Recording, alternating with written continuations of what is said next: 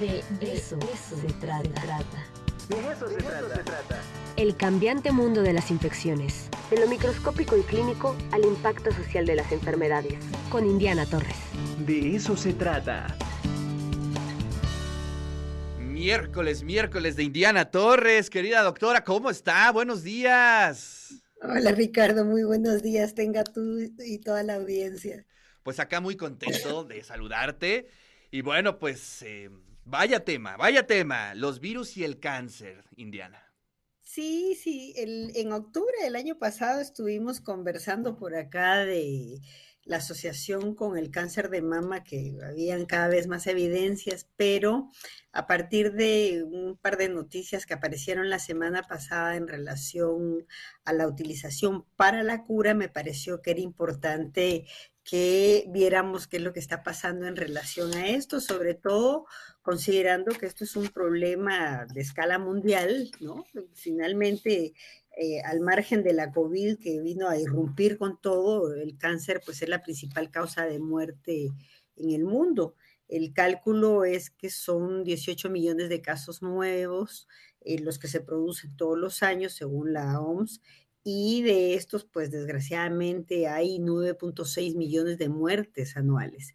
En México, eh, el cálculo es que son 195 mil casos los que se están produciendo cada año y sabemos ahora, según lo que INEGI reporta, que es la tercera causa de muerte después de las enfermedades cardiovasculares y eh, la diabetes. Entonces, realmente es un problema, creo yo, que tiene que ser revisado, tiene que ser eh, dimensionado, sobre todo porque hasta el 50% de, de, los distintos tipos de cáncer que se produce, pues son prevenibles a partir de tener hábitos saludables, de tener eh, las vacunaciones necesarias, hacer sobre todo el diagnóstico de forma temprana, existe desgraciadamente un mecanismo de negación cuando se están haciendo los diagnósticos y eso no permite el tratamiento oportuno. Entonces, Ricardo, sí creo que vale la pena hacer la revisión de esto porque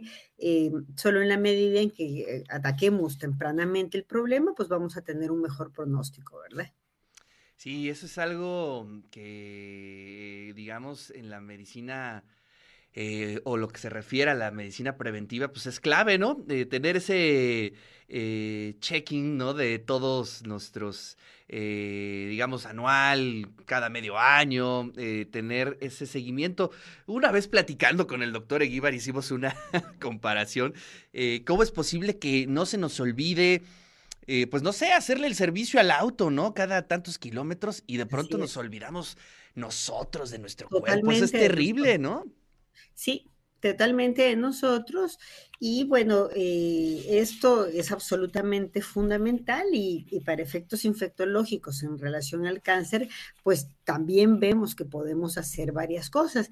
Yo quisiera empezar por un poco, pues, recordar qué es lo que es el cáncer, ¿verdad? Porque eh, bueno, esto se produce cuando las células normales se transforman en tumorales. Eh, es un proceso que tiene muchísimas etapas en donde hay una progresión de una lesión precancerosa hasta llegar a un tumor maligno.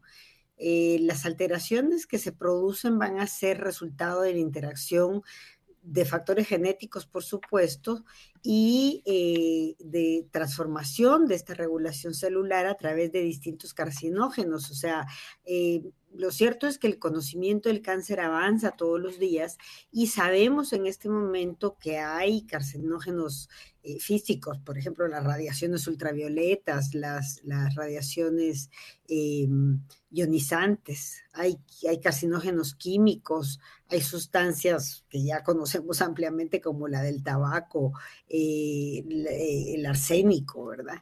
Eh, hay distintos biológicos y aquí es en donde entran las bacterias, parásitos y sobre todo los virus que en este momento están siendo reconocidos como el 10% de la relación con, con el cáncer. Entonces, aquí vemos hasta, hasta este momento, pues han sido siete los que están absolutamente establecidos Esto fue ya evidenciado desde hace muchos años. Los primeros eh, hallazgos de virus con relación al cáncer fueron hechos por Peyton Roos en 1911. Claro, él trabajó en un primer momento con gallinas, pero sabemos que esto eh, pues se ha ido generalizando, se ha ido ampliando el conocimiento. Los virus pueden causar daño directamente al ADN humano insertando sus propios genomas en la célula huésped. Por este conocimiento fue que empezaron con todas las locuras el año pasado de que la vacuna era la que provocaba alteraciones al ADN, y esto es absolutamente absurdo, ¿verdad? Eh, sabemos que eh, los virus pueden contener sus propios genes y transforman la regulación celular y en este proceso que es benéfico para el virus, eh, sus descendientes, o sea, los hijitos de los virus, van a tener alteraciones que van a dañar a la célula en la que se encuentren, acordándonos que un virus no puede vivir si no está al interior de una célula, ¿verdad? Por otro lado, tenemos otros que tienen versiones alteradas de los genes que ya recogieron de la misma célula huésped. Y estos genes hacen que no funcionen adecuadamente cuando nuevamente son insertados en esa célula huésped, pues causan la desregulación y hacen que se produzca el, crecimiento canceroso. Tenemos eh, virus que, como el virus del papiloma humano, que sería el primero a mencionar por, la eh, alta prevalencia que tiene, en donde eh, fundamentalmente está asociado al cáncer cervical, pero sabemos que puede también estar asociado a, em, a cáncer anales, a cáncer orales, eh, a cáncer faringeos, a cáncer de pene. Aquí en la, en la gráfica, para quienes nos puedan ver, estoy mostrando una lesión que se da en las cuerdas vocales. Entonces, eh, sí es el cáncer cervical el más importante, pero pueden haber otro tipo. El segundo que nos afecta de forma importante es eh, el virus eh, de, la hepatitis, tanto de la hepatitis B como de la hepatitis C, con la producción durante mucho tiempo de cáncer de hígado. A lo mejor en algún momento, Ricardo, podemos hablar específicamente de esto porque el virus de la hepatitis C es un cáncer curable, pero hay que hacer el diagnóstico. Para el virus de la hepatitis B o para el papiloma tenemos vacuna, entonces hay que recurrir a las vacunas, no hay que eh, negarse la posibilidad de prevenir a través de esto. El tercer virus que tenemos es el, de Epstein-Barr, es el que ocasiona la mononucleosis infecciosa, generalmente en población adolescente, en adultos jóvenes, y que desgraciadamente está relacionado con el linfoma de Burkitt, con el linfoma de Hodgkin y no Hodgkin, y eh, más recientemente ya se asoció este virus ya no solo con problemas de cáncer, sino también con la esclerosis múltiple. En este, desgraciadamente, no tenemos vacuna y hasta este momento no tenemos cura, pero el, el trabajo que se ha desarrollado en relación a este virus es arduo y no dudo que muy prontamente podamos hacer algo en relación a este. El cuarto eh, bueno, que, es el, eh, eh, que, sería el sexto número, pues por, por, la cantidad que hay, es el virus de herpes humano 8.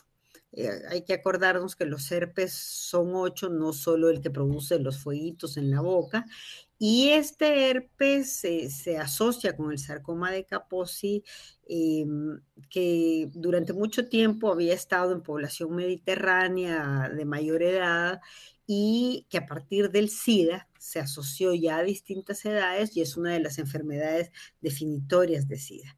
Luego tenemos al virus linfotrópico humano de células T que va a ocasionarnos leucemia de células T en los adultos y finalmente el poliomavirus de células de Merkel que ocasiona eh, cáncer de piel. Entonces, todos estos virus están asociados ya fehacientemente y eh, en esto contribuyó de forma importante toda la investigación que se dio con el VIH, porque sabemos existen eh, distintos tipos de cáncer que están considerados como dentro de la lista de las enfermedades definitorias de, de SIDA y permitió ir avanzando sobre todo esto. Por supuesto, tenemos algunos otros en donde eh, otros gérmenes, no virus, que, también están asociados eh, eh, a distintos tipos de cáncer, pero bueno, yo quise traer el día de hoy los virus porque esto, la semana pasada, apareció la noticia de un virus modificado genéticamente para combatir el cáncer de páncreas avanzado. Y esto es realmente eh, una noticia que nos es importante. Em, esto fue producido por BCN Biosciences. Eh, estos eh, participan en esto investigadores del Instituto Biomédica de Belvich y, un instituto catalán de oncología que han venido trabajando a lo largo de varios, varios años ya en el desarrollo de nuevos agentes para el tratamiento de cáncer basados en adenovirus eh, oncolíticos con alta, con alta potencia. En este caso, el BCN01 fue administrado de forma intravenosa a pacientes con cáncer de páncreas con una respuesta realmente importante. Y me parece que es, es interesante porque, bueno, en el último programa estuvimos hablando de la hepatitis de los, de los niños, ¿no? Que, por cierto, en este momento ya lleva más de 300 casos, ya en México el doctor Gatel ayer en el Pulso de la Salud, eh, pues informó que ya tenemos detectados 21 niños y la causa más asociada es, es un adenovirus. Entonces, quiere decir que así como tenemos un potencial eh, maligno, patógeno de parte de los virus, también eh, eh, manejados convenientemente nos van a poder ayudar para tratar el cáncer. Los resultados que presentaron en España pues son realmente alentadores muestran que el virus es activo, llega a los tumores primarios y a las metástasis y ahí desencadena una respuesta del sistema inmunitario contra eh, los tumores. Entonces, eh, creo que es, es importante y eh, tenemos que, ya que estamos hablando de virus y de cáncer, recordar la necesidad para las personas que tienen cáncer de ponerse el segundo refuerzo contra la COVID si ya tienen más de cuatro meses.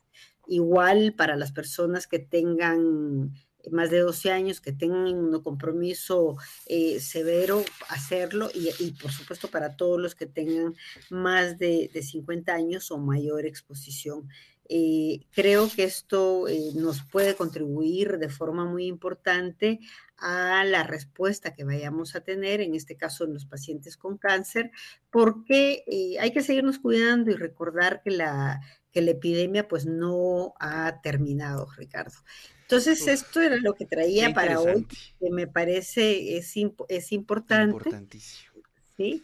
Y, y, bueno, tenemos que seguir trabajando en relación a esto. Oye, tienes varios mensajes. Federico dice, me opongo a que el devenir de la humanidad sea visto exclusivamente a través de la lente de la medicina, como ha venido ocurriendo desde esta última pandemia. Dice, desconfío de esa parcial perspectiva médica y hasta de los médicos en general. Pero no puedo dejar de reconocer que la doctora Indiana me parece muy erudita, profesional e interesante. Al pues menos, dice, al menos ella no nos ha inducido a un irracional temor a las epidemias. Y sí, efectivamente nos has ayudado mucho a entender todo este universo que, híjole, pues de pronto uno desconoce completamente, Indiana. Sí, yo no creo que tenga que ser visto únicamente en la lente, en la lente de la medicina, de ninguna manera. Creo que la humanidad a lo largo de su historia ha avanzado desde distintas perspectivas y eh, creo que el devenir de la humanidad lo estamos formando pues permanentemente a veces de forma buena, de forma mala, pero lo que la medicina puede hacer para contribuir en la investigación, para controlar la salud y tener calidad de vida en los seres humanos, pues qué padre, ¿verdad? Pues sí, así es, Indiana. Pues te agradecemos como siempre tu presencia aquí en el De eso se trata. Ya sabemos que tienes clase en un minuto, así es que te pues dejamos, te mando un fuerte es abrazo. Examen, así que esperamos que les uh. vaya muy bien. no, se va a poner bueno, se va a poner bueno. Viene el examen en un minuto, así es que o podemos hacer que nos tardemos un poquito para que tus alumnos tengan ahí chance de No, porque ya está en automático en la plataforma. Ni hablar, Indiana. Te mando un fuerte abrazo. Un abrazo, Ricardo, y saludo a toda la audiencia.